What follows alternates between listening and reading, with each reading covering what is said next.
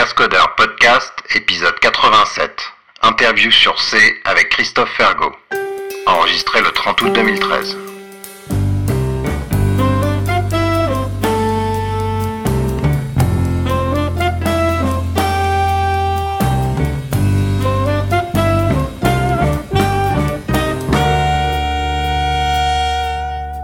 Bienvenue au Cascodeur, euh, épisode je sais pas quoi, parce qu'on les prépare pour le futur, euh, 87 peut-être, euh, 88, un truc dans ce goût-là. Euh, on est le 30 août 2013 et euh, aujourd'hui j'ai décidé d'aller dans un univers parallèle, l'univers du C. Donc c'est pas un truc que nous javaïstes on, on connaît bien. Et donc euh, pour m'aider, eh bien j'ai récupéré un collègue. Euh, bonjour Christophe. Bonjour Manu. Voilà, donc il travaille euh, dans le même local, euh, le- dans les mêmes locaux que moi euh, quand je vais au bureau et quand il va au bureau. il n'est pas forcément souvent. Euh, et puis, euh, bah, il travaille donc euh, en langage C sur un projet qui s'appelle Spice. Et donc, bah, vas-y, explique-nous un petit peu bah, comment t'es venu à la programmation, le C, et puis Spice, etc. D'accord, donc ça va être peut-être un peu long. Euh, bah déjà, merci Manu de m'accueillir sur euh, sur ton podcast. Gaffe, hein, t'es. Euh, donc, euh, par où je vais commencer? Donc voilà, donc je m'appelle Christophe. Euh, donc je suis développeur euh, professionnellement depuis une dizaine d'années. Ouais. Euh, j'ai commencé à développer euh, sur mon temps libre euh, il y a 15 ans peut-être, peut-être un peu plus. Euh, comment j'ai commencé à coder euh, Je sais plus pourquoi j'en suis venu là, mais je me rappelle mon premier bouquin de, de programmation, c'était un livre sur le Pascal que j'ai acheté dans les années 90. D'accord. J'ai payé en francs et tout. Enfin, ouais. c'est vieux. et ce livre était ma foi très bien. Après, euh, j'ai aussi souvenir d'avoir acheté un gros bouquin, c'était genre euh, la Bible PC, je sais pas quoi, avec plein de trucs en assembleur, des trucs bas niveau sur euh, comment euh, faire un driver clavier pour le PC, comment euh, faire de l'affichage graphique sur le PC, parce qu'à l'époque c'était encore le DOS et, ce genre de choses. Quoi, ça devait être début des années 90 même. Euh, donc voilà, donc bah en fait les exemples dans ce livre étaient en C, donc bah, petit à petit je me suis retrouvé à, à apprendre le C. Donc en parallèle j'ai fait une, une école d'informatique, donc euh, cours de Java, un petit peu, j'en ai pas refait beaucoup depuis. Voilà, comme moi. Euh, euh, cours de, je sais même plus, non on n'a pas dû avoir de cours de C dans, à l'école. On avait fait de l'ADA qui, qui se rapproche quand même plus du C que, que du Java. Euh, donc voilà, donc après l'école, euh, donc j'ai eu ouais voilà un premier emploi dans l'informatique. Ensuite, cet emploi a duré deux ans. Euh, j'ai ensuite travaillé dans une société pendant cinq ans où là c'était euh, que du C++. Euh, donc voilà, 50 C++. Euh, ensuite, j'ai rebossé deux ans pour Mandriva, où là, c'était pas mal de packaging, d'intégration et ce genre de choses. Euh, et donc, bah, ensuite, je suis revenu au C, on va dire, enfin revenu, je l'avais pas vraiment quitté, mais euh, donc euh, ensuite, j'ai bossé dans une startup où là, c'était que du C. Et je suis arrivé chez Red Hat pour bosser donc ouais sur Spice, qui est un, un protocole euh, pour faire de l'affichage distant de, de machines virtuelles. Euh, et donc là, par contre, ouais, c'est euh, l'écran de la machine virtuelle. d'écran, on fait aussi passer l'USB, on gère le multimoniteur, on fait passer le son, on on fait passer plein de choses. Mais euh, ouais, le truc de base qui se voit, c'est euh, bah, l'écran plus le clavier souris qui, voilà, on a la machine virtuelle sur un serveur et on a le, toute la partie affichage et interaction avec la machine virtuelle qui se fait sur euh, sur un laptop ou euh, chez Microsoft de Terminal ou de... Probablement, de- ouais. Ouais, Microsoft c'est RDP, leur protocole, je sais plus comment ils appellent ça, le, comment ils appellent leurs produits. Effectivement, Citrix et, euh, et ce genre de Donc choses. Spice c'est communautaire, hein. Euh, oui, oui, Spice c'est libre de toute façon. Euh, j'ai globalement fait que du logiciel libre depuis euh, depuis que je travaille. Parce que donc oui, là c'était en gros mon parcours professionnel sur lequel je suis revenu. Donc en parallèle, j'avais mon parcours, on va dire communautaire. Euh, donc autour de, de Linux et du logiciel libre. Euh, donc ça, j'ai commencé il y, a, il y a 15 ans maintenant à peu près, un tout petit peu moins. Euh, voilà, j'ai installé Linux sur euh, sur une de mes machines pendant mes études. Et l'interface était pas tout en français. Il y a des logiciels, un petit bout en français, un petit bout en anglais, et voilà, je trouvais ça juste pénible. Donc, bah, j'ai commencé à, à traduire, à aider à la traduction. Euh, Moi parce j'ai que- appris l'anglais, tu vois. Donc ouais, j'ai commencé à traduire et puis bah, de fil en aiguille, je me suis dit ah tiens, ce serait bien d'avoir cette fonctionnalité là dans, tel logiciel. Ah tiens, il y a tel bug euh, qui a l'air facile à corriger et, euh, et donc voilà, donc j'utilisais GNOME et en fait bah, tout GNOME est en C. Euh, donc bah, voilà, naturellement, je me suis retrouvé à faire du C, à faire de plus en plus de C et, et donc c'est pour ça que je disais tout à l'heure que j'avais pas vraiment quitté le C non plus dans dans les emplois où où je faisais pas de C tous les jours. Hein. D'accord. Juste pour info pour les, les auditeurs Christophe euh, n'est pas barbu, euh, il n'a pas les cheveux longs. Je me suis rasé ce matin, je me suis rasé ce matin, je t'ai invité au podcast, donc euh, j'ai fait un effort. C'est ça, il a, il a pas que des t-shirts de conférence. donc il pourrait presque faire du Java en, le voyant, on pourrait dire non. Oui, donc du Java j'en ai fait en fait, donc j'en ai fait pendant les études et j'ai fait un stage où il y avait un petit bout de Java, c'était genre pour Bulle, vous avez une appli pour je sais plus quel organisme public qui était euh, qui était faite en Java. Bon, le stage, on a essentiellement, j'étais avec un un ami, on a essentiellement fait du, du XML, du XSL, du JavaScript, des machins comme ça, mais euh, mais l'appli derrière, ouais, c'était du Java. Et donc ça remonte à 10 ans et j'ai pas vraiment refait de Java depuis. Va justement, on va, on va, ça va être un peu un échange hein, plutôt que moi que poser des questions, etc. Mais on va essayer de regarder bah, le langage, euh, notamment les différences, hein, parce que Java c'est managé, il y a une machine virtuelle, etc. Alors que c'est on est on est prêt, on est au-dessus littéralement du, processeur quasi. Euh, et puis après un peu les frameworks, tout ça, puis on va voir comment on développe, des choses comme ça. Donc déjà le langage, alors euh, bah, nous on est, on a su que les pointeurs ça existait un jour, on sait conceptuellement parce que c'est utile en Java, mais par contre désallouer la mémoire, etc. C'est pas un truc qu'on fait. Donc euh, évidemment, on sait, on fait comme ça. Et euh, moi, je me demandais, bah, c'est quoi les est-ce que ce maintenant c'est un automatisme et on, et on oublie, euh, carrément que c'est non managé, ton cerveau euh, manage automatiquement les libérations. comment ça se passe euh, C'est semi-automatique, on va dire. Euh, après, il y a pas mal de conventions, de, de choses comme ça qui peuvent servir de moyen mnémotechnique pour euh, pour essayer de pas oublier. Euh, en pratique, euh, on va toujours oublier des trucs à droite à gauche, soit parce qu'on fait pas attention, soit parce que on interagit avec une bibliothèque externe et on n'a pas bien compris la, la politique d'allocation de, de, déallocation de mémoire. Donc non, on continue à oublier voilà, soit on oublie d'allouer un truc important et on va s'en rendre compte rapidement parce que euh, ça a mangé plein de mémoire et de plus en plus et voilà. Euh, soit c'est un truc pas trop important et euh, ça mettra plusieurs mois. Et voilà. Bah après, je pense qu'on en parlera plus tard, mais il y a des outils qui sont très très utiles pour euh, pour détecter ce genre de choses. Donc c'est pas non plus, on n'est pas on n'est pas obligé de lire le code ligne par ligne et, et tout comprendre pour pour réussir à bien gérer la mémoire. Il y a vraiment des outils qui sont très très très très utiles pour euh, bah, pour dire euh, tiens euh, il y a il y a tel bloc mémoire qui est qui est alloué qui est jamais désalloué et, et qui est écrasé et, et qui a été alloué à tel endroit. Qu'est-ce qui se passe Il y a il y a oublié de désallouer et puis il y a alloué deux fois le même endroit dans la mémoire. Euh, non, ça, euh, allouer deux fois le même endroit, non. Enfin, quand, quand on alloue de la mémoire, on fait juste euh, système d'exploitation. Je veux de la mémoire, je veux euh, tant de tant d'espace mémoire. Et ça, c'est le système d'exploitation qui se débrouille. Il fait tiens, non, mais tu peux un tableau de 12 et que tu essaies d'aller à 13. Ah oui, d'accord. De... Oui, donc ça, c'est un débordement de, de mémoire qui est pas alloué. Ouais. Oui, ça après c'est c'est autre chose. Parce que nous on a en gros on a une exception qui nous arrive dans la tête, Array of exception en l'occurrence, et puis on voilà on dit ah merde bah oui tiens je me suis trompé euh, c'est de 0 à 9 et pas de 1 à 10. Et puis basta quoi.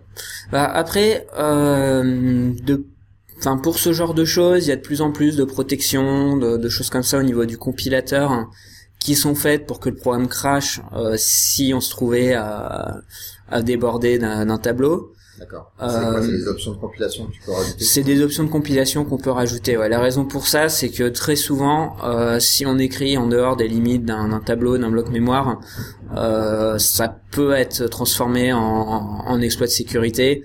Ouais. Euh, donc si c'est une appli qui va par exemple lire des données depuis internet et qui les écrit, euh, qui commence à les écrire dans un tableau et qui déborde de ce tableau, euh, ça souvent ça veut dire que bah, une personne qui enverrait des données malveillantes à destination de l'application pour exploiter ça pour pas faire cracher l'appli, mais carrément exécuter le, le code qu'elle désire sur sur le système qui, qui reçoit les données.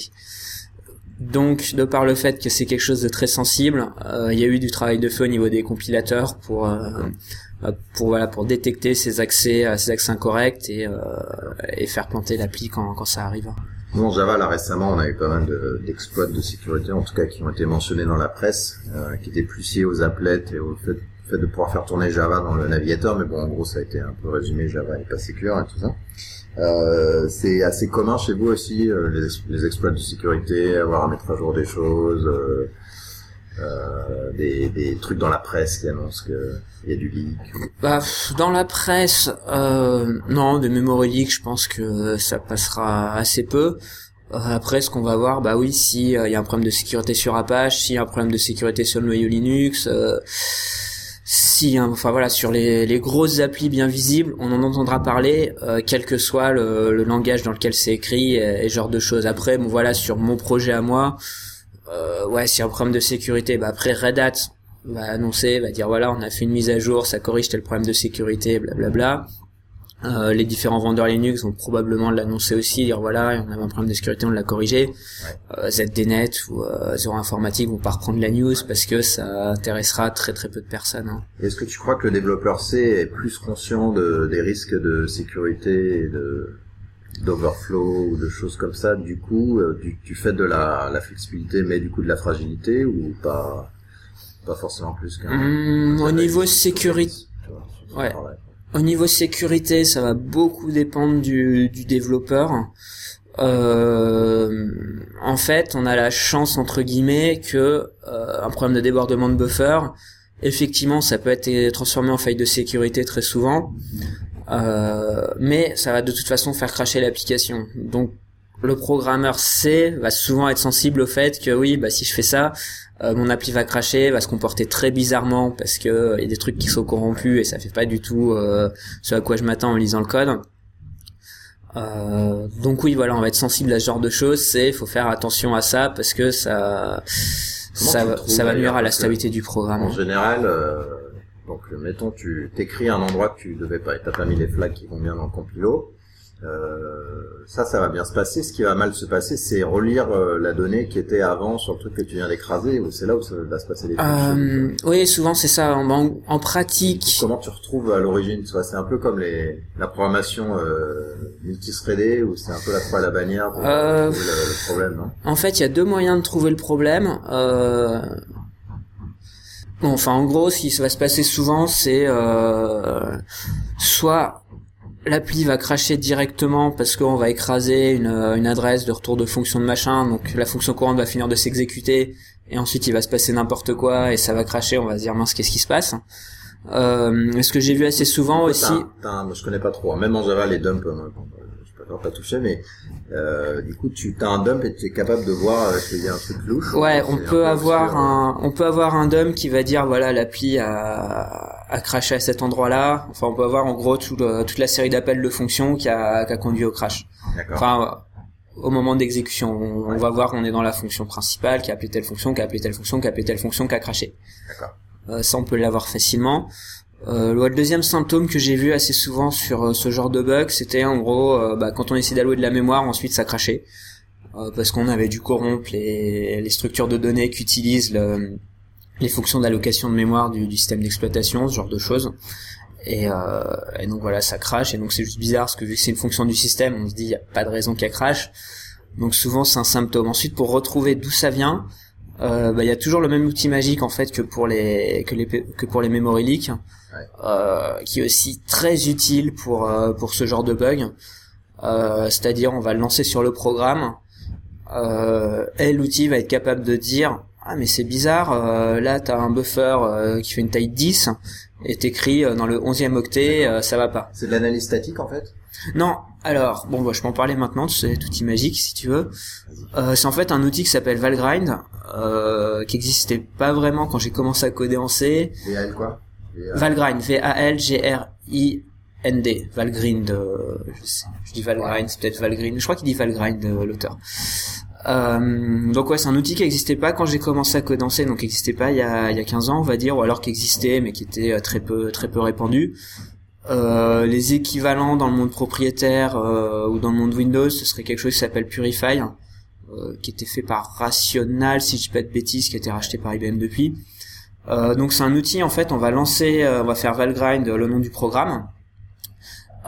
et en gros, bah, le programme, ce qu'il va faire, c'est va lancer une, une machine virtuelle qui va faire tourner notre programme euh, et il va en gros émuler tout ce qui est euh, enfin quand le programme va faire un accès mémoire quand le programme va allouer de la mémoire quand le programme va faire tout ça euh, Valgrind ce qu'il va faire c'est qu'il va intercepter ces choses là et lui il va noter dans son coin bah voilà il y a eu de la mémoire qui a été allouée qui fait telle taille euh, là j'ai un tableau qui fait telle taille dès qu'il y aura un accès mémoire euh, bah, il va regarder, il va faire tiens, euh, là ça essaie d'écrire, mais il y a personne qui a alloué cette mémoire. Qu'est-ce qui se passe? Euh, Ou alors même il est aussi capable de dire tiens, il y a, y a quelqu'un qui utilise cette variable là pour faire un test, mais elle a jamais été initialisée, c'est pas normal. Euh, donc voilà, donc vu qu'il a le contrôle total de la mémoire du, processus qu'on est en train d'exécuter, il peut faire tout ce type d'analyse. Et ensuite, à la fin du programme, il va aussi euh, analyser tout ce qui a été, euh, toute la mémoire qui a été allouée, et il va dire bah tiens il y a ce pointeur là qui a été alloué mais qui a, jamais été libéré, et en plus tu as perdu, le enfin t'as aucun pointeur vers cette mémoire, donc tu, tu seras incapable de le libérer si tu le voulais. Et donc en plus il garde pendant l'exécution du programme, il va garder bah, ce qu'on appelle les backtraces, c'est-à-dire quand il y a un bloc mémoire qui est alloué, euh, il va mémoriser voilà ce bloc mémoire il était alloué dans telle fonction à tel endroit et c'est telle chaîne d'appel qui a conduit depuis la fonction principale jusqu'à jusqu'à l'allocation de ce bloc mémoire. Donc ensuite, ça permet d'essayer de, comprendre a posteriori euh, les différentes allocations, comment comment elles ont été faites, qu'est-ce qui a été alloué, à quel endroit a lieu le le leak de mémoire ou le, ou le débordement de buffer. En général, nous on a euh, c'est plutôt pour les connexions et des choses comme ça, mais en gros le, là on peut faire autrement, mais ce qui est recommandé, c'est celui qui ouvre ferme en fait. Est-ce que vous avez le même genre de pattern, celui qui alloue doit libérer, ou comme ça, t'es, tu vois, t'as une symétrie dans ton code et tu sais assez vite qu'il y a. Un... Ah oui, parce que vous pouvez pas le faire automatiquement, vous pour le coup. En... Fermé. Bah, on a des méthodes qui s'appellent finalize, mais qui sont pas recommandées. Euh, bah, soit est-ce que c'est appelé de façon un peu aléatoire euh... bah, C'est pas forcément appelé, et ensuite il y a un problème, c'est que euh, ça, ça met beaucoup de travail sur le garbage collector qui doit d'abord dire tiens c'est finalize, ensuite euh, je fais mon truc, mais le finalize peut ressusciter un objet, donc bref il y a, y a deux fois plus en gros de travail au moins pendant le garbage collector, donc c'est des choses qu'on qu'on évite. Parce que ouais c'était euh, bon, c'est une petite digression, mais c'est quelque chose que j'avais beaucoup apprécié en, en C++. Euh, dans le sens où on sait euh, que le destructeur va être appelé au moment où où, le, où on détruit l'objet, donc soit on le fait manuellement, soit l'objet est détruit euh, par l'intermédiaire d'un destructeur ou quelque chose comme ça. Et donc bah, ça permettait des constructions intéressantes dans le sens où euh, dans une fonction, on pouvait créer un objet, euh, par exemple, file descriptor, pour ouvrir un fichier. et donc à la fin de la fonction, bah, si c'était un objet en fait qui était local à la fonction, on sait qu'à la fin de, la fonction en C++, l'objet va être automatiquement détruit. Donc son constructeur va être appelé à la fin de la fonction et donc dans le destructeur on pouvait dire tiens bah voilà là faut faut fermer le le descripteur de fichier. Donc ça permet de s'affranchir de bah, d'un certain nombre de tâches oui où euh, on ouvre et faut faut penser à fermer avant de avant de quitter la fonction. C'est pas euh, ça résout pas tous les problèmes mais ça permettait de simplifier certaines problématiques de gestion de ressources et, euh, de gestion de mémoire. Il y a déjà eu des gens qui ont, qui ont cherché à mettre un GC sur C ou ça existe. Euh, j'ai jamais testé euh, ce genre de choses, euh, mais ça existe. Je crois qu'il y a un truc qui s'appelle Goem euh, quelque chose, par exemple, qui doit euh, qui doit permettre de faire de la garbage collection sur du C. On fait semblant de travailler. C'est plutôt académique ou il y a des gens qui utilisent, tu penses? Pense que c'est utilisé. GCC a un pseudo garbage collector, je crois, qui traîne dans, leur code. Euh, je me demande si Samba a pas des choses aussi pour, euh, pour faire ce genre de truc. Euh, après, il y a aussi des ruses à l'objectif C, qui est un peu basé sur le C, mais qui rajoute des choses. Et euh, il y a entre autres moyen de dire, euh, je crois qu'on peut avoir un garbage collector sur du Objective C, ou on peut aussi avoir un truc un peu intermédiaire où il y a des variables qu'on peut dire, voilà, bah, celle-là tu les, Je me voilà. rappelle plus le nom, mais qui compte en fait ça. Euh, C'était, euh, je sais plus, enfin tu peux dire, ouais, ces variables-là, tu les libères automatiquement à la fin du bloc courant, à la fin de la fonction, à la fin de, de je sais plus quoi. D'accord. Et euh, pour sauter de sujet, avant de revenir à la mémoire, tu as encore euh, les problèmes Big Indian, Little Indian, euh, les tailles d'entier, tout ça. Oui, bien sûr. Bien sûr. Bah, Ça, je suis content de pas les avoir. dès que de toute façon oui dès qu'il y a un protocole réseau euh, si on fait un accès réseau euh, basique en C on va avoir les oui on va directement se taper les... le flux de données euh, sous forme d'octet donc faut ensuite remettre les données dans le bon ordre en fonction de, de ce qu'on a reçu bon après Et sinon, du coup, tu as les macros en fonction des plateformes. euh. oh, ouais il y a dans la librairie standard il y a des macros pour euh, enfin pour dire de faire la conversion d'NDNS euh, mais enfin en gros ouais, il y a deux endroits où ça intervient c'est dès que tu interagis avec le monde extérieur. Euh, et le deuxième endroit où ça va apparaître c'est dès que tu interagis avec euh, avec du matériel. Euh, où là bah oui faut faut aussi définir l'NDNS de, de la machine. Après dans du code Oui, après, euh, les tailles des entiers, ça, là, pour le coup, ça t'affecte euh, ton... Parce que t'as le, t'as la, le boundary, enfin, le, la, la Ouais, il y a une limite, mais bon, en pratique, c'est assez rare les. D'accord. Non, bah c'est pareil, faut faire attention pour la sécurité, s'il y a des genre sur les allocations mémoire. Euh...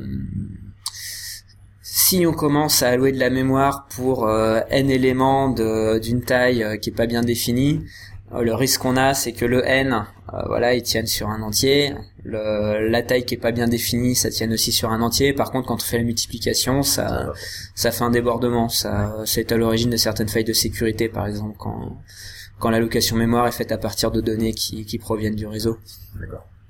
Donc ça apparaît à certains endroits, mais c'est pas, euh, c'est pas un truc auquel on a besoin de faire gaffe tous les jours, parce qu'un entier de 32 bits, 64 bits, la plupart du temps, ça suffit, quoi, pour faire des boucles, des choses Ouais. comme ça, euh, c'est bon, quoi. Et donc, euh, quand euh, j'ai proposé l'idée du podcast, je me dis, ah ouais, Java, les gens qui ont besoin de 2 gigas de mémoire pour tourner. et donc, euh, je pense que tu es plus conscient de la mémoire. Vous, toi, typiquement, les, les, les applis, euh, vous êtes à la recherche du kilo ou du mégaoctet euh, C'est sauvé en flux tendu ou... Non, c'est pas une problématique de on va faire plus gaffe à optimiser, etc. Euh, C'est plus une problématique qu'on est obligé de faire la gestion mémoire au fur et à mesure.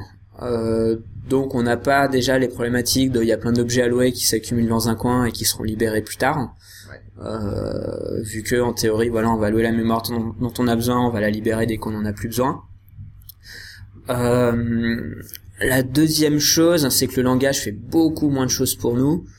Euh, donc voilà, quand on fait une allocation mémoire, euh, si on dit ouais bah j'ai besoin d'un tableau d'un kilooctet, on va avoir un tableau d'un kilooctet, on va pas se récupérer à côté euh, 10 kilooctets d'objets, de machin, de trucs de bidule parce que le parce que le framework qu'on utilise euh, bosse comme ça, on a besoin et, et ainsi de suite.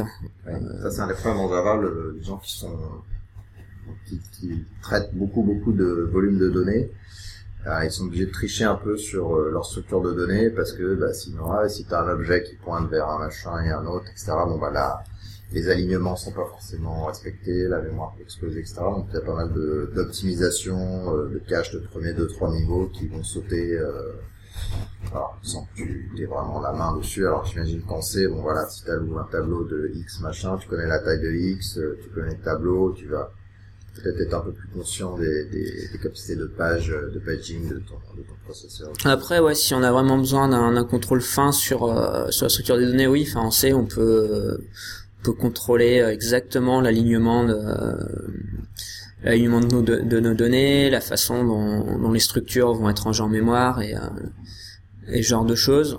Général, on le fait pas, on laisse le compilateur se débrouiller parce que euh, Mais dans la plupart Les- des cas, on n'en a pas besoin. Voilà. qu'il y a des cas particuliers où on aime bien avoir ce pouvoir. Et en Java, bon, faut tricher. Hmm.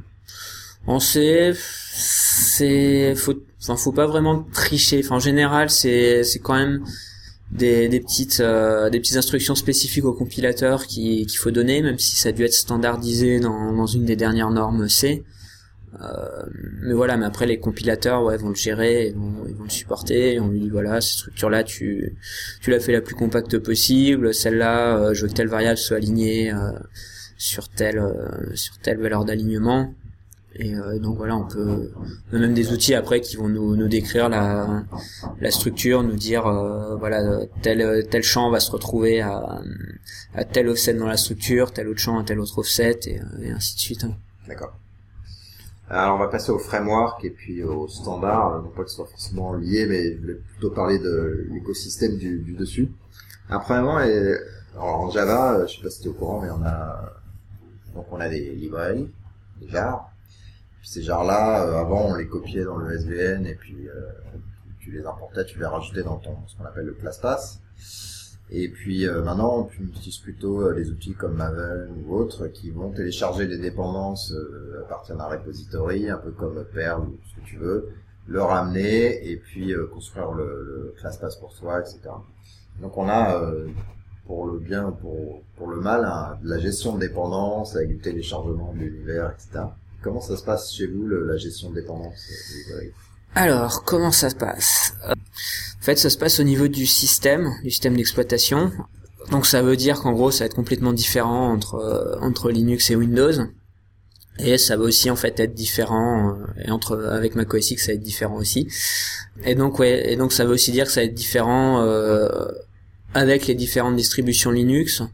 donc effectivement, on sait qu'est-ce qu'on a, ben, on a des bibliothèques, des librairies et c'est à peu près tout chaque projet va être libre d'utiliser les bibliothèques qu'il veut, de, réinventer ce qu'il veut et ainsi de suite, évidemment. Et donc voilà, bah, la personne qui va vouloir compiler le, le projet, euh, en général, les projets sur lesquels je travaille bah, vont juste vérifier que les dépendances dont il y a besoin sont présentes. Euh, si elles sont pas présentes, euh, qu'est-ce qui va se passer? Ben, En général, ça va être à l'utilisateur de les installer avec le, gestionnaire de paquets de, sa distribution. Euh, ouais, enfin, ouais, Yum plutôt, qui, qui a l'avantage de gérer tout ce qui est dépendance, etc. Euh, sous Debian, ouais, ça va être euh, Debian Ubuntu, ça va être apt-get hein, et, euh, et ce genre de choses. Hein. L'autre option, bah, ça va être pour la personne de récupérer les sources de chacune des dépendances, de les compiler lui-même et de les installer. Euh, c'est pas ce que je recommanderais, surtout pour euh, pour un débutant. Euh, ça présente en général assez peu d'intérêt, parce que souvent on est intéressé bah, par tel projet, puis si on essaie de le compiler et qu'on le récupère pas déjà précompilé avec la distribution, c'est qu'on est intéressé par le projet, ce projet précis. et donc ça, on n'a pas vraiment d'intérêt à compiler toutes les bibliothèques dont, dont, le projet dépend.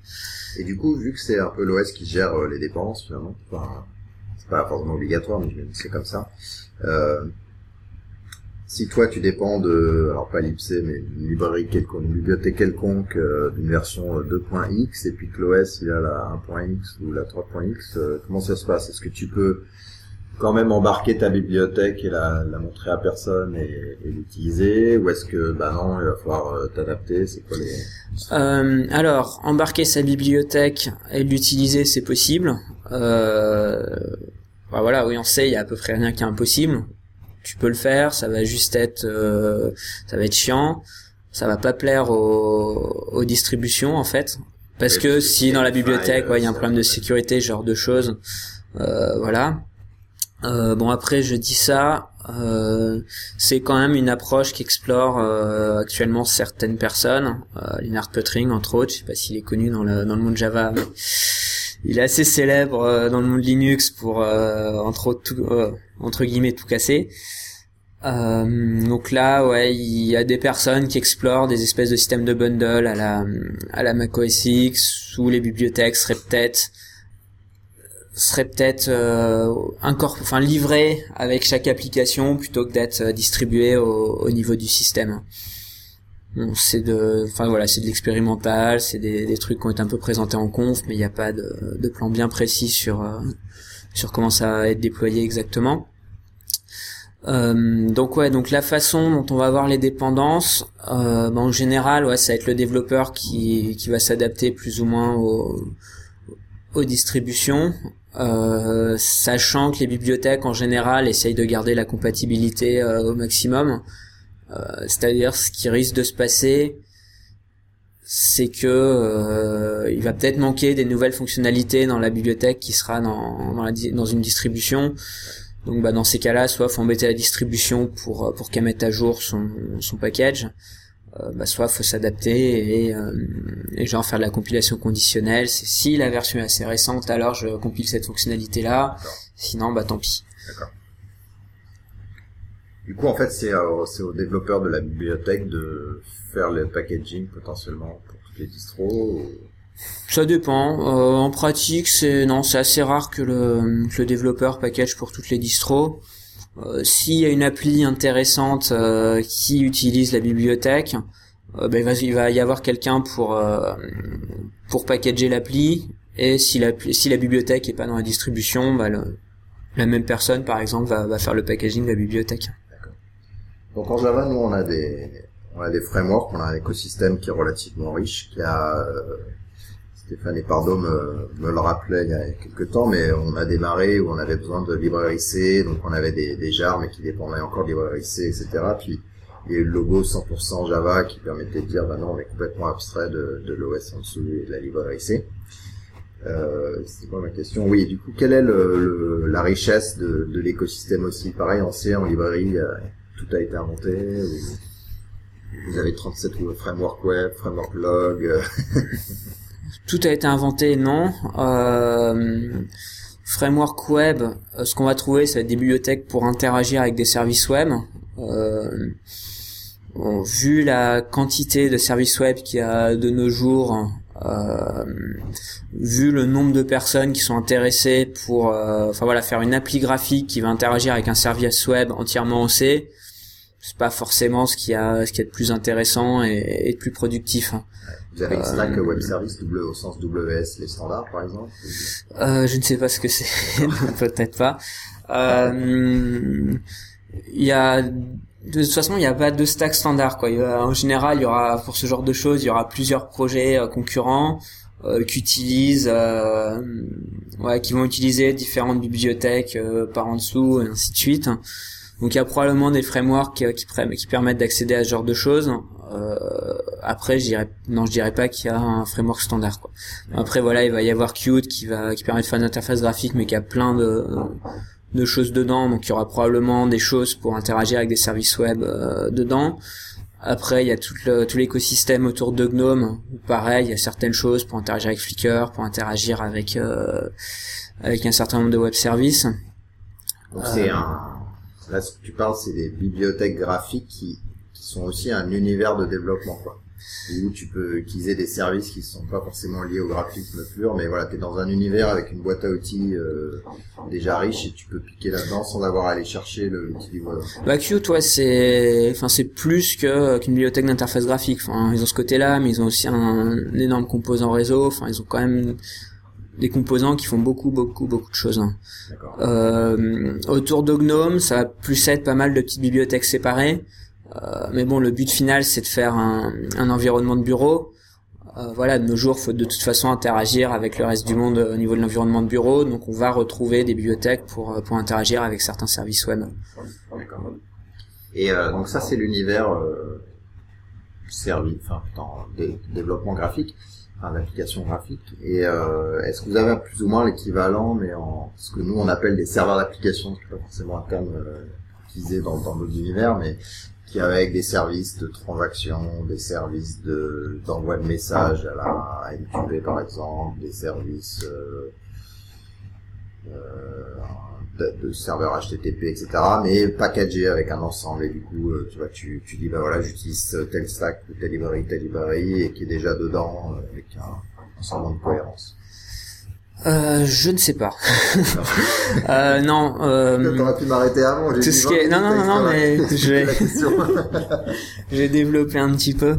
Euh, des choses tout packagées et tout, je ne pense pas. Euh, je pense que du, du côté Apache, il y a peut-être euh, certaines de ces choses qui existent en, en, C++. Ouais, je suis à peu près sûr qu'il doit y avoir des, des bus de messages et, euh, et des choses comme ça. Euh, donc en... chaque truc séparé finalement. Il n'y a pas vraiment de tu vois, je sais pas moi, l'équivalent d'un, à l'époque d'un WebObject ou d'un comment ça s'appelle Call- Bon, ouais, j'oublie. Mais bref, le- nous, ce qu'on appelle un serveur Ouais, ouais, d'application je- EE, finalement, il n'y a pas l'air d'y avoir l'équivalent en, en C Bah, ce sera ouais ce sera pas complètement séparé dans le sens où euh, si le, par exemple on prend un, un bus de message euh, bah, dans les dépendances il y aura probablement des choses qui feront des Ouais. des trucs un peu liés des trucs un peu en dessous donc on pourra réutiliser pour euh, pour faire des choses un peu différentes. Euh, par contre non il y aura pas un serveur web et un un langage de script et un machin qui viendront systématiquement avec hein. Euh, Il n'y a pas de stack en fait, voilà, c'est le mot que je cherchais. Tu Je- vois, dans Ruby on Rails, c'est une stack, tu vois. a- Mhm. Et après, il y a des gens qui écrivent des plugins, des plugins ou de l'intégration euh, autour de ça. En Java, évidemment, il y a Java EE, mais il y en- a d'autres maintenant. Et il y a la notion de stack où genre, euh, bah, je download et j'ai le truc minimal pour faire euh, un certain nombre de choses. quoi. Bah, je pense pas parce que en général, les gens qui voudront mettre une, euh, une stack en place pour faire ça, euh, ils voudront de toute façon pas développer leur appli 100% en C. Enfin, ils vont prendre peut-être toute la stack en C et par-dessus, ils vont se dire ouais mais non, ça- il nous faut quand même un langage de script, un machin. Et donc il y aura un langage qui qui va juste wrapper tout- toute la stack en dessous qui sera en C en C++, mais qui permettra de l'utiliser plus facilement. Et donc c'est ce truc-là qui va être mis en avant, qui va être poussé. Euh, je te parlais de PHP tout à l'heure, euh, c'est quand même pas mal ça, quoi. T'as euh, dans les trucs de base, euh, la vision que j'en ai, c'est que t'as beaucoup des trucs PHP qui wrappent des, des libs, des, des bibliothèques en C. Et voilà, et donc il y a le langage qui est au-dessus, qui apporte bah, une, euh, la flexibilité, une syntaxe plus sympa, de- quelque chose Bah, de, de, plus haut niveau. des débats, quoi. Non, mais enfin, je veux dire par rapport à du C, c'est différent, c'est Ouais, peut-être ouais. plus sympa à écrire, plus plus tout ça. Euh, donc je pense que c'est ce qui s'approcherait le plus de, de serveurs d'application, c'est des Ouais. gens qui vont mettre des trucs genre Ruby on Rails en place par-dessus des, en utilisant des gros bouts de C, de- Ouais. des choses comme ça. Et les standards, est-ce qu'il y a des... Alors tu parlais de révision de, de C, et c'est une des questions euh, que je voulais te poser, c'est parce qu'en Java, on est... Donc il y a Java, c'est le langage de la VM, mais en fait il y a d'autres langages qui tournent dessus, mais qui, qui sont sur le... littéralement le runtime euh, qui permet de faire tourner Java. Et euh, voilà, on a Scala, on a euh, un certain nombre d'autres euh, langages alternatifs, et puis on dit ouais Java il il évolue pas trop, machin machin. Et donc C, bah c'est ça, bah, avec en- 15 ans de plus au moins. Quoi. Donc euh, c'est quoi, c'est quoi l'histoire? Ça évolue encore? Est-ce qu'il y a des gens qui essaient de tirer plus vite, moins vite euh, Des gens qui s'en vont, euh, des, des guerres de clochers? Alors, au niveau de l'évolution du standard C, la façon dont ça évolue, enfin ça se fait au sein de comités de standardisation, blablabla, donc c'est des discussions avec les gros industriels, avec, euh, avec Microsoft, avec Apple, avec enfin tous les gros éditeurs de logiciels. hein. Euh, je sais même pas si les comptes rendus des réunions sont publics et ce genre de choses. Oui, j'imagine qu'il y a des, des propositions qui s'affrontent un peu et ce genre de choses. Euh, après la façon dont ça évolue, bon ça évolue pas non plus à grande vitesse, je dirais qu'il y a une nouvelle version du standard tous les tous les 10 ans à peu près. Euh, et au niveau du C, c'est pas des c'est pas des changements qui qui vont bouleverser le, le langage. Dire que le langage en lui-même il change pas, il y a des légères extensions. Euh, par exemple, pendant longtemps, on n'avait pas le droit de déclarer une variable euh, au milieu d'un bloc de code, c'est-à-dire on déclarait les variables et après on avait le code. Euh, ça, bon, ça fait longtemps que c'est autorisé. Mais voilà, ça a été ratifié dans un standard et tout, euh, peut-être dans. Est-ce que les threads, c'est un peu, ça a été vaguement standardisé? Alors les threads, Un des gros trucs de Java, ça a été, euh, au-delà de la, la garbage collection, etc., c'est le, le fait d'avoir une stack, euh, enfin d'ouvrir une socket en trois lignes et pas de 200 000. Et puis euh, les threads, euh, en tout cas à partir de Java euh, 1.2, enfin avec une API standardisée, un comportement euh, attendu, etc., etc. alors je vais dire des bêtises. Euh, les threads, il y a eu quelque chose de standardisé. J'arrive pas à me rappeler si c'est dans le standard C++ ou le standard C. Ouais, c'est un peu ce que je me disais, moi. Je- Euh, C++, mais... Et euh, ce qui est standardisé, le modèle de threading, je suis pas sûr du tout. Par contre, ils ont beaucoup bossé sur euh, ce qu'ils appellent le modèle mémoire, Euh, c'est-à-dire dans l'hypothèse où il y a plusieurs threads qui s'exécutent en parallèle sur plusieurs processeurs. euh, Qu'est-ce qui se passe? Quelle garantie on a sur sur le, contenu des variables? Par exemple, si un thread modifie une variable, qu'on l'observe de, l'autre thread, quand la fonction termine, qu'est-ce qui se passe? Voilà, il y a, eu tout un, tout un boulot de fait autour de, de ce genre de choses et c'était bien, bien standardisé, bien codifié. Euh, thread à proprement parler, je, je sais pas exactement. Après au, niveau, ça qui est plus important. après au niveau du C, en fait, euh, ce qui se passe, donc il y a C le langage. Après autour, euh, qu'on retrouve beaucoup sous, sous Linux, qu'on retrouve sur euh, OS X, dans une moindre mesure sous Windows, il y a tout ce qui est euh, standard POSIX, euh, et euh, je sais plus comment s'appellent les autres qui vont euh, donc le C ça va vraiment standardiser le langage, la syntaxe du langage, les mots clés, les opérateurs et ce genre de choses. Euh, POSIX ça va rajouter autour euh, plein de fonctions standards euh, qui seront fournies par le système d'exploitation et pas forcément directement par euh, par le compilateur C, soit par le système d'exploitation, soit dans une bibliothèque que le compilateur C va utiliser et où là tu vas retrouver bah, toutes tes fonctions ouais euh, bah, tout ce qui était euh, communication réseau en fait tu dis qu'il faut en ligne bah ça c'est un truc qui, qui apparaît dans qui est défini dans les normes POSIX euh, et donc tu vas avoir le threading qui va aussi euh, où il va aussi avoir des fonctions de threading qui sont définies là-bas euh, donc voilà, oui, c'est standardisé. Sous Linux, on utilise ce standard-là et la plupart des OS essayent de s'y conformer pour euh, voilà pour qu'il y ait une base commune pour faire des applis portables et ce genre de choses. Euh, après, je pense pas qu'au niveau du standard C ou C++, ouais, ils s'aventurent trop. Enfin, ils parlent un peu de la librairie standard, au moins dans le, enfin beaucoup même dans le standard C++. Peut-être un petit peu dans le standard C quand même. Mais euh... Et après, j'imagine, j'ai l'impression de, de, ce que tu me décrivais des bibliothèques, c'est que au-dessus, dans les trucs plus haut niveau, il n'y a pas vraiment de standard. Après, il y a le standard, euh, je sais pas, OMG qui a défini euh, voilà les API qu'on aimerait bien pour euh, parser du XML et peut-être que des gens implémentent ce truc-là, mais il n'y a pas vraiment de avec ce, qu'on appelle les Java Specification Request où on définit euh, l'API pour parler Bluetooth euh, et du coup on peut avoir plusieurs implémentations de cette API, mais au moins quand tu arrives sur la plateforme, tu as le standard. Non, il y a, a pas vraiment ça. Après, on peut le retrouver par projet. Euh, c'est-à-dire quand il y a un gros projet genre Gnome qui fait euh, voilà qui fait plein de, bibliothèques, de choses comme ça, bah, la communauté peut décider de mettre en place ce genre de processus pour discuter un peu de, de l'API externe et, et, comment ça va fonctionner. Mais enfin de ce que je vois moi en pratique, ça va souvent être ouais, au sein de la communauté elle-même.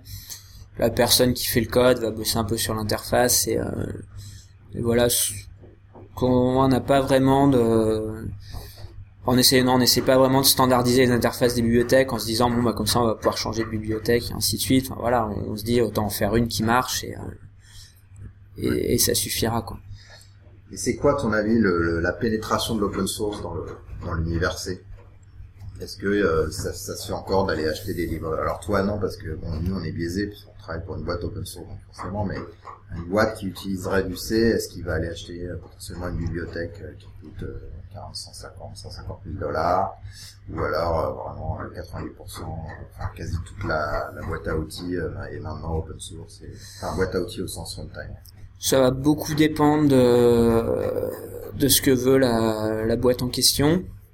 Euh, pour des trucs ultra sophistiqués euh, où il y a des centaines de milliers de codes, de milliers de lignes de code, euh, et super spécialisé, souvent il y aura pas forcément d'équivalent open source. Donc bah oui, s'il y a un mec qui fait euh, qui fait un truc bien proprio, la boîte va aller faire ça. Donc, par exemple, il y a une, euh, une, société qui se fait plein plein plein de pognon en faisant un, des outils pour parser du C++ et pour l'analyser et pour euh, voilà, donc le truc va te parser le C++ et toi depuis ton programme tu peux euh, tu peux savoir un peu comment a été fait le code C++ qui a été analysé et tout ça et donc la boîte vend ce parseur et voilà, il n'y a pas vraiment d'équivalent dans l'open source. Qu'est-ce qu'ils extractent comme information? Genre mauvaise structure, bonne structure, c'est pour laquelle Non, non, c'est tu vas vraiment avoir le... un arbre qui va représenter tout ton tout ton programme, etc. C'est plus plus tout parsé et tout que tu peux ensuite retravailler, enfin analyser.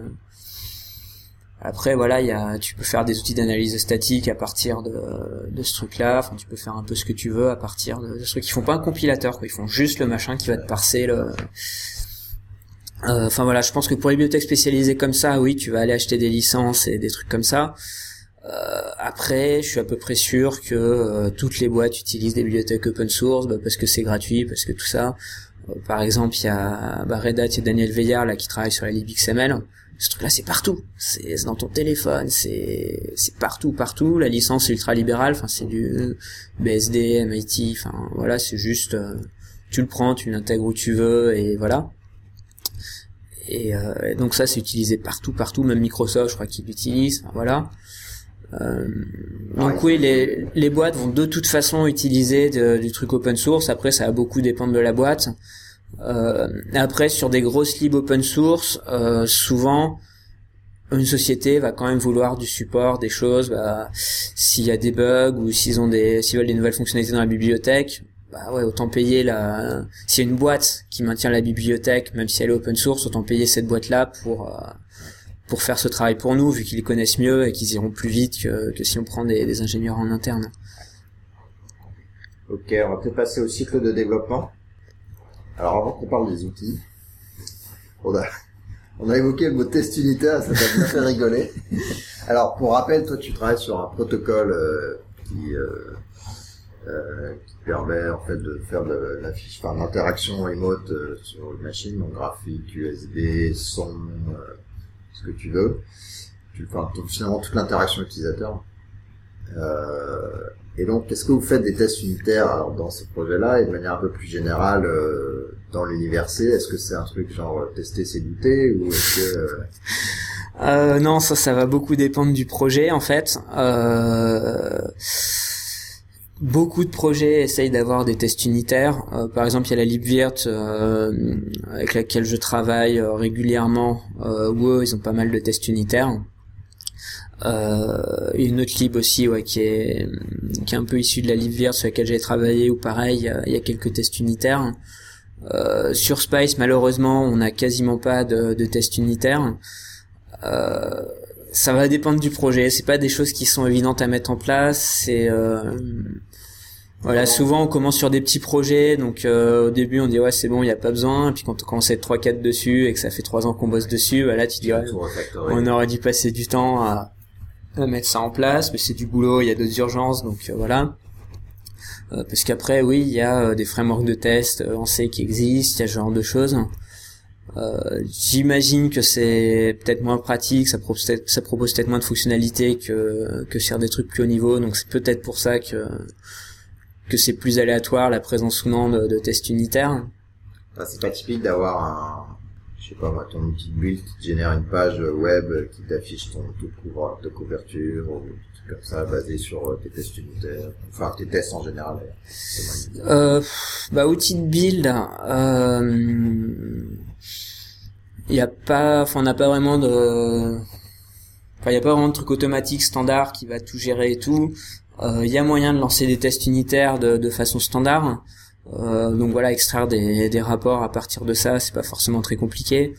Euh, c'est pas forcément ce qu'il y a de plus de plus habituel et pas forcément enfin c'est pas dans ma culture en tout cas je sais que c'est très mal hein, je, chaque fois je me dis putain il faudrait vraiment que j'en fasse plus et tout que je passe plus de temps là-dessus mais, comment vous faites vous pour tester? Parce que il y a des gens qui manuellement vont tester euh, se connecter à un Windows ou se connecter à un machin, etc. Ou vous avez quand même réussi à automatiser? Euh, Il y a des deux en fait. Il y a des tests automatiques et il y a euh, y a des tests qui sont faits manuellement. C'est c'est un moment qui nous a pourri le réseau parce que tu t'es chargé la moitié de NFDN là. bah ouais, c'était bien. non, en plus, euh, ah oui. Ouais non, cette fois-là, c'était en plus, je voulais juste avoir euh, ouais toutes les ISO Windows 8 qui existaient pour pour extraire 10 kilooctets par image à peu près. je me suis dit non mais j'aurais pu juste télécharger les, les, les 10 premiers mégas de chaque image. Je me suis dit ouais tant qu'à faire, tant les avoir en entier. D'accord. Euh, donc outil de développement. Alors nous on développe sur fond blanc. Hein, et donc vous, est-ce que tu, est-ce que c'est, est-ce que c'est commun, c'est les développeurs C de développer sur fond noir? Ça dépend. je pense que ça dépend beaucoup, ouais. Euh, moi, je le, ouais, je l'ai mis sur fond noir, euh, mon truc. Euh, après, il y aura des gens qui auront des arguments du style, ouais, non, mais les polices de caractère, elles sont faites pour être noires et pour être visibles sur un fond clair. Donc, euh, le fait de se mettre sur un fond noir avec une police blanche, c'est, c'est pas du tout adapté et c'est pas génial. Bon, je le fais quand même. Et donc, c'est quoi ton univers de développement euh, C'est du un IDE assez haut niveau à la Eclipse ou des trucs comme ça, ou un truc plutôt bas niveau à la VI euh? C'est du VI, euh, avec assez peu de plugins, de customisation de machin. Enfin, j'ai plus pas trop passé le temps à apprendre tout ça, donc j'utilise le truc de base, j'essaie d'apprendre au fur et à mesure et, Et euh, ça, Et c'est voilà. c'est un peu spécifique à toi, ou est-ce que les développeurs C en général, euh, ils font pas d'autocomplétion, ils regardent la doc, euh, je sais pas, sur Google et... on peut faire de l'autocomplétion avec euh, D'accord. avec Vim et tout ça. T'as des, dictionnaires qui te permettent de... Euh, ouais, il y a des dictionnaires en fait. Euh, genre le truc de base dans Vim, je crois que ça va analyser le, le contenu du fichier source courant et ça va te proposer euh, des trucs qui qui apparaissent dans le fichier source courant. Euh, après, t'as un machin qui doit s'appeler omnicomplétion ou je sais pas quoi, qu'il faudrait que j'essaye un jour, hein, euh, qui doit être plus intelligent, donc qui doit parser tout ton tout ton projet et donc pouvoir compléter à partir de ça. Et j'avais aussi vu carrément un plugin qui s'appuie sur euh, sur LLVM euh, pour parser en continu le document et savoir que là quand tu commences à taper à tel endroit, c'est un nom de classe, un nom de type, un nom de machin qui doit apparaître pour t'indiquer les erreurs de syntaxe au fur et à mesure que tu que tu tapes. Mais euh, mais j'ai jamais testé ça. Parce que Eclipse, il y a, il y a un... Enfin, il y a des outils euh, C. Oui, on peut faire du C avec Eclipse, mais j'ai Ouais, jamais pour euh. Non, mais parfois... euh, j'ai jamais a- testé. J'ai croisé quelques personnes qui utilisaient Eclipse pour faire du C, mais très très peu. Ils ont pas essayé de Euh, te convertir en disant, euh, t'as oublié la... Enfin, tu sais pas ce que c'est la vie. euh. Peut-être, je sais pas. tu utilises Vim, toi, non? Alors, pas pour le Java pur. J'utilise Vim pour euh, beaucoup de choses, ouais, dès qu'il n'y a pas de, de, de contexte. Et pour Java, j'utilise euh, IntelliJ, ou Eclipse d'ailleurs, et j'ai un plugin Vim par, enfin un émulateur Vim par-dessus. D'accord. J'ai les commandes Vim, mais j'ai, j'ai quand même aussi le refactoring, l'autocomplétion, etc., Hmm. qui sont un truc a, que Java a vraiment poussé pour le coup par rapport à, à C ou même l'univers Microsoft à l'époque, et que, euh, à bien des égards, euh, il continue à rattraper. Et ouais, donc la plupart des gens que je connais, ouais, qui font du développement en C, en C++, euh, sur des trucs assez bas niveau, ouais, ça va être du Emacs ou du Vim et euh, Donc le refactoring, c'est du grep ou? SED. c'est Euh, ouais, à peu près. D'accord. Non, non, mais c'est... euh, J'ai, ouais, en non. fait, quand si t'es là, tu dis, tiens, qui c'est qui utilise cette méthode dans, dans mon projet? Tu vas le... Ouais, ça va être du grep et, euh, et puis voilà. ouais. Faudrait que je te montre un jour. Parce que tu manques. D'accord. Euh, on parlait de style de développement. Tu me demandais si tout le monde utilisait le style de développement euh, Sun. Alors, on a tous forqué ce style de développement Sun hein, dans, dans le monde Java, mais c'est vrai que un, il est un petit peu sous-défini. Euh, deux, il y a des fous qui ont écrit des tests pour vérifier que le style était euh, était, était correct. Ouais, normal. Et trois, après, il y a toujours les règles. Euh, tabulation, c'est mieux que les espaces. Pour l'indentation, l'accolade à la fin de la ligne pour sauver de l'espace versus la ligne d'après pour être plus symétrique, etc. Ça, c'est par projet, parfois par boîte, et souvent euh, par projet. En tout cas, dans l'univers open source. Bon, euh, il y a des débats, mais maintenant, les, les IDE euh, permettent de dire, bah voilà, euh, t'importe, en gros, t'importe le, le style et puis ça va bien se passer. Et même, voire même pour les les projets Ayatollah, c'est genre, bah, ça complique pas. Et donc toi, c'est quoi l'univers euh bah, l'univers, après, ouais, c'est pareil, c'est par projet. Euh, en pratique, ce qui se passe, c'est qu'il y a euh, des coding styles GNU, que personnellement j'aime pas trop. Il y a les coding styles pour le noyau Linux. Euh, souvent, les projets se basent sur euh, l'un ou l'autre, euh, avec des ajustements effectivement sur la la, la quantité d'espace dans les annotations, tab, euh, espace. euh, Ouais. Position On de la collade. euh, Quatre espaces, par exemple. Et visiblement, c'est pas forcément la même chose en C. Hum, J'ai tendance à faire quatre espaces aussi. Ouais, les projets sur lesquels je bosse, c'est quatre. Quatre. GNU c'est 2, Linux c'est 8, mais Ouais, voilà. euh, 8 c'est beaucoup. Surtout qu'après 72 caractères, faut qu'ils arrêtent de taper, alors c'est bon quoi. Et, euh, et 2, ouais, c'est c'est pas assez à mon goût. Cela dit, deux, non, ça se passe bien sur du Ruby. Euh, enfin, c'est un peu limite, mais comme dans Ruby, l'orientation est importante, euh, t'as tendance à l'utiliser, ça a l'air, ça a l'air naturel. Et donc, ouais, enfin voilà, au final, les, les, ouais, les, les coding styles, c'est pas mal par projet. D'accord. Alors, les outils de build, Make, Make. GCC. Euh, Comment non. ça se passe, mec C'est quoi en... J'ai jamais ouvert un fichier mec, je crois. Euh, bah, en fait, en pratique, on n'utilise pas directement, euh, enfin, on, t'a- on fait pas directement des makefiles. Euh, un makefile, en gros, ça va être euh, souvent, tu vas dire, euh, voilà, le je veux tel fichier résultat, euh, ses dépendances, c'est euh, tel truc, et tu vas générer le fichier résultat à partir des dépendances en utilisant euh, telle commande. Donc il y a, y a en gros deux lignes quoi. Il y a fichier résultat deux points dépendance C'est quoi le fichier résultat? Ça va être un fichier, ouais, un fichier compilé objet. euh, Ça peut être tout en fait. Ça, euh, mec, c'est vraiment un truc euh, assez générique. Euh, ça peut aussi être générer un fichier de texte en substituant, euh, en substituant des trucs dans, dans un modèle quoi. Peux tout à fait exprimer ça avec. euh, Ah oui, après Avec ton mec, hein. du, du bash ou... Ouais, voilà, oui. Après, tu mets des commandes, euh, des commandes shell euh, dedans, quoi. Euh, et donc ensuite, mec, qu'est-ce qu'il va faire? Euh, Il va être capable de détecter si les dépendances sont plus récentes que le fichier résultat. Alors, il faut régénérer le fichier résultat. Et, euh, et voilà quoi. À la base, voilà, mec, c'est ça. Ensuite, sur du C, euh, si t'écris le makefile à la main, tu veux quand même des trucs assez sophistiqués. Euh, c'est-à-dire, tu sais, t'as système d'include en, en C, euh, t'as tes fichiers C avec le code, etc. Et ensuite, t'as des fichiers header qui vont définir les, les fonctions qui sont exportées par les bibliothèques. hein.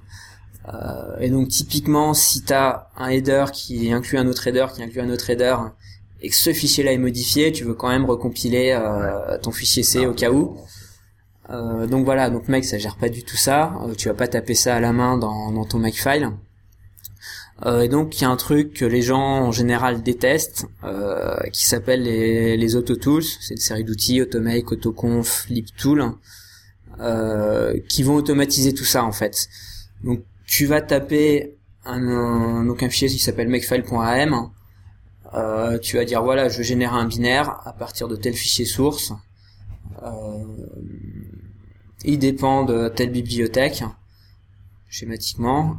Tu vas passer une moulinette par-dessus qui en fait va te générer euh, d'un côté un gros script shell qui va vérifier les différentes dépendances si, tu dépends de bibliothèque externe, qui va dire ah il te manque telle bibliothèque, euh, faut l'installer, et qui va te générer les makefiles qui vont bien pour compiler les, les fichiers sources que tu as en générant bien les dépendances, euh, etc. Est-ce que si je dis que les auto, euh, autoconf, etc., c'est finalement euh, un schéma descriptif qui, enfin, oui, qui décrit ce que tu veux faire au sens euh, déclaratif, et après euh, ça va compiler un, un certain nombre de scripts ou de fichiers mec qui sont un peu beaucoup plus impératifs dans l'âme. Et du coup, t'en as un qui est par convention et qui après, C'est simple, ouais. Disons que euh, ouais, le, le, le fichier makefile.m là que tu vas écrire, euh, tu peux mettre des règles de makefile dedans en fait. Donc c'est pas très éloigné du makefile, c'est juste un truc plus concis où tu vas définir, tu vas plutôt définir quelques variables et à partir de là, ta moulinette va savoir que ces variables-là ont un sens et qu'il faut générer telle règle, telle règle et telle règle euh. À partir de, de ces variables. C'est pas si éloigné que ça en fait les trucs, c'est juste un truc plus haut niveau pour euh, pas pour simplifier tout ou ça. comme. Euh, vaguement. non, en fait, en, en gros, t'écris deux fichiers. Euh, t'écris un fichier configure.c qui va être transformé en, en script shell, et t'écris des fichiers makefile.m qui vont être transformés en en fichier euh, en makefile. Ouais. Euh, le fichier qui va être transformé en script shell, tu peux définir des macros euh, personnalisés qui vont euh, bah, qui vont qui vont fournir des nouvelles fonctionnalités dans, ce script. Euh, et en fait, le script shell en question fait aussi pas mal de substitutions dans le dans les makefiles au moment de la création des makefiles. Donc tu peux aussi influer la, la génération des makefiles de cette façon. Enfin, t'as ouais, tu peux définir des macros additionnels. J'irais pas jusqu'à dire des plugins, mais tu peux avoir des macros additionnels pour euh, pour faire des choses en plus. hein. D'accord. Donc tu parlais de, j'ai oublié le nom, mais de super outils pour détecter les. Euh, les- Valgrind, ouais. Voilà, il y en a d'autres outils euh, que tu as tendance à utiliser quand tu travailles en... Euh, Non, en gros, ce que j'utilise, ça va être bah, GDB pour euh, pour débugger, faire du peu, enfin c'est le débugger quoi. Tu fais du pas à pas dans tes fonctions, tu regardes la valeur de tes, structures, de tes machins, euh, tu récupères donc la fameuse backtrace quand quand il y a un crash qui dit ah ça a planté à tel endroit. Euh, bah, je me demande si vous avez pas un peu la même chose au niveau des exceptions, vous qui te dit euh, quand il y a une exception qui est pas rattrapée, qui te dit voilà, euh, Ouais, exception Bah, qui a pas été rattrapée avec, ouais, avec. euh, selon la méthode de compilation, la ligne à laquelle. Ouais, bah voilà, c'est c'est exactement ça, le, ce que j'appelle une backtrace. Sauf que ça va être quand le truc crash ou quand tu demandes à ton débugger euh, où est-ce que je suis que, que ça va te dire Non, ça mais quoi. fait pas euh, moins 2872 327. Ah oui, non, non, non. Non, c'est toujours moins 9 et point barre. non, pas moins 9, moins 15. Euh, et sinon... Non, enfin après, les autres outils au-dessus, ça va être au niveau packaging. Euh, Il y a un outil qui s'appelle Coverity aussi, qui est pas mal, qui fait de l'analyse statique. Euh, que j'utilise, enfin que je regarde une fois de temps en temps, parce qu'en fait c'est un outil proprio qui fournit un service web. Donc on a les rapports qui sont disponibles des fois pour certains projets. Où je regarde un petit peu, mais c'est pas euh, c'est pas un outil que je vais lancer tous les jours. Euh, mais non, enfin. Jenkins ou un outil d'intégration continue. Euh, j'ai un collègue qui avait mis en place ouais un, un build sur Jenkins pour euh, pour Spice. Ouais. Donc c'est possible. Euh, je le regarde pas non plus euh, tous les jours, mais euh, ouais c'est possible. D'accord. Et euh, tu, je crois que c'est juste enfin, votre projet ou sinon c'est un peu déployé. euh, Il y a pas mal de projets qui essayent de faire des builds automatiques euh, assez réguliers, enfin soit du Jenkins, soit des trucs un peu un peu ad hoc.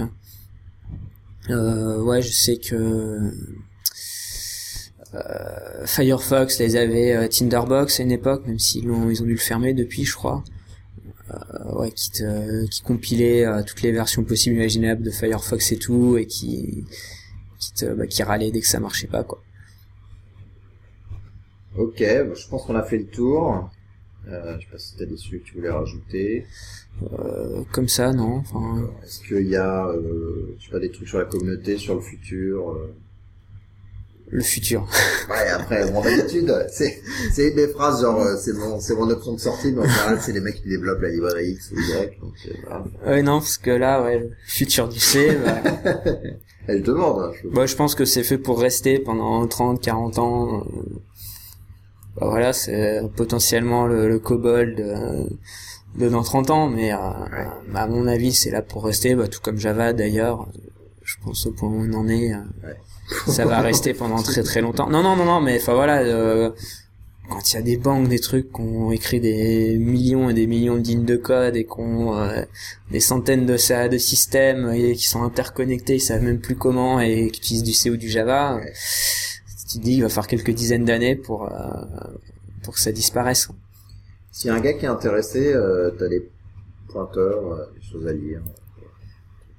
Bon, je te prends Wow. le cours, là, je te laisse. Euh, ça va vachement dépendre du niveau de Un développeur Java, qui sait ce que c'est qu'une for loop, qui sait pas ce que c'est que la mémoire. Euh, parce que sur la mémoire, mais enfin, non, enfin, en gros, il y a un truc qui s'appelle le site du zéro. Je sais pas ce que ça vaut, mais c'est la, la ressource francophone qui revient assez souvent pour. euh, je crois qu'ils ont un cours à apprendre le C ou des choses comme tu fais quand ça. t'as un problème, tu vas sur Stack Overflow, ou tu vas Euh, sur developer.com, tu vas- Je regarde le source de, des Ouais. bibliothèques que j'utilise.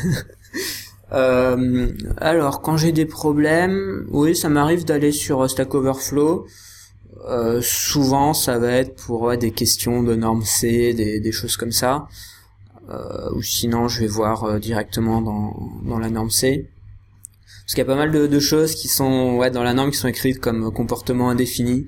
Donc quand tu commences à avoir des comportements bizarres sur un programme et que tu te dis est-ce que c'est un bug du compilo, est-ce que c'est quelque chose, souvent t'arrives à faire est-ce que j'ai vraiment le droit de faire ça? Donc euh, c'est pour ce genre de choses que je me retrouve à aller sur euh, aller voir sur le net après au niveau ouais, il y avait j'avais vu une conf du, du créateur de, de Valgrind au FOSDEM, je crois qu'il existe sous forme de vidéo qui était très très intéressante. Il a peut-être écrit ça sous forme de papier aussi où il explique en gros comment ça fonctionne euh, Valgrind. Enfin moi ça m'avait beaucoup intéressé, après c'était assez pointu quand même. Et tu vois, moi, quand j'ai un, des fois, j'ai un truc à faire, euh, c'est pas, je sais pas, en Java, par exemple, je sais pas, moi, euh, convertir, euh, une chaîne de caractères en, en input euh, buffer, je sais pas quoi, machin. C'est toujours le truc. Tu, sais qu'il y a un moyen de le faire. Il y a quatre cinq classes à appeler l'une après l'autre. C'est toujours un peu la, la zouille. Donc euh, je Google euh, convertir ça en ça. Et puis en général, j'ai un la réponse euh, Stack Overflow avec quelques options. Je regarde, ah tiens, c'est ça que je voulais. Paf, je fais pas un copier-coller, mais en, en gros, j'ai au lieu de chercher à la main les API, j'ai- tendance à utiliser Google pour euh, résoudre mon problème. C'est un comportement un peu euh, pareil pour toi ou euh, oui et non. Euh, disons que le langage en lui-même, il y a de toute façon tellement peu de, de choses proposées euh, que au pire, enfin c'est dans la bibliothèque que tu utilises directement que tu vas trouver la fonctionnalité que tu veux. Après, quand tu commences à utiliser des bibliothèques, effectivement, il y a plusieurs couches et ainsi de suite. En général, les couches sont bien délimitées, c'est-à-dire tu as une couche qui va faire ci, une autre qui va faire ça. Euh, donc c'est assez rare de devoir se retrouver à passer par euh, cinq niveaux d'indirection pour euh, réussir à faire ce que tu veux. Au pire, tu vas passer par deux ou trois niveaux. Donc là, j'ai la doc en local sur les sur les bibliothèques qui correspondent à ça, donc j'ai plutôt tendance à fouiller là-dedans d'accord. et euh, t'arrives à peu près à te retrouver ou alors je suis carrément du grep sur les sur les en-têtes. Tant qu'il y a que deux trois niveaux d'indirection, tu arrives à peu près à, à t'y retrouver. Ok. Ouais, c'est marrant, marrant de voir les petites différences. Ouais. Après pas non. je suis représentatif du, du mais Non, je, par contre, je fais ça pas mal pour du Python. Bon, je connais rien en Python, donc Ouais, ça alors- explique aussi. Tous les langages que tu Google, Google est ton ami. Mais on sait, non, ça arrive, ça m'arrive assez rarement, je pense. D'accord. Cool. Bah écoute, euh, merci beaucoup euh, pour cette petite interview Doc. parce que Je t'ai prévenu hier. euh, Bon, bah, merci de m'avoir permis d'intervenir, et bah, j'espère que ça, que ça a intéressé les, les on gens, et que ça va leur ouvrir les yeux, et qu'il y aura plus personne qui écoutera ton podcast et qui font tous du C.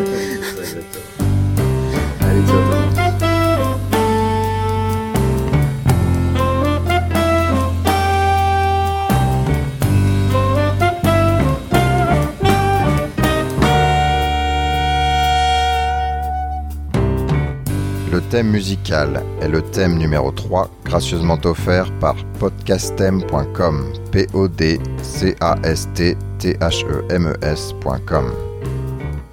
Le logo a été dessiné par Nicolas Martignol, alias le Touilleur Express. www.touilleur-express.fr